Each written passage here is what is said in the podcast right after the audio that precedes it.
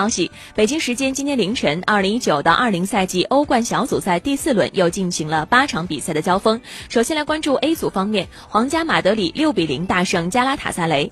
比赛当中，本泽马梅开二度，十八岁小将罗德里格上演了帽子戏法。另外一场比赛当中，巴黎圣日耳曼一比零战胜了布鲁日。比赛第二十二分钟，达巴右路突破传中，前点的迪玛利亚故意遗漏，伊卡尔迪包抄推射命中，巴黎圣日耳曼一比零领先布鲁日。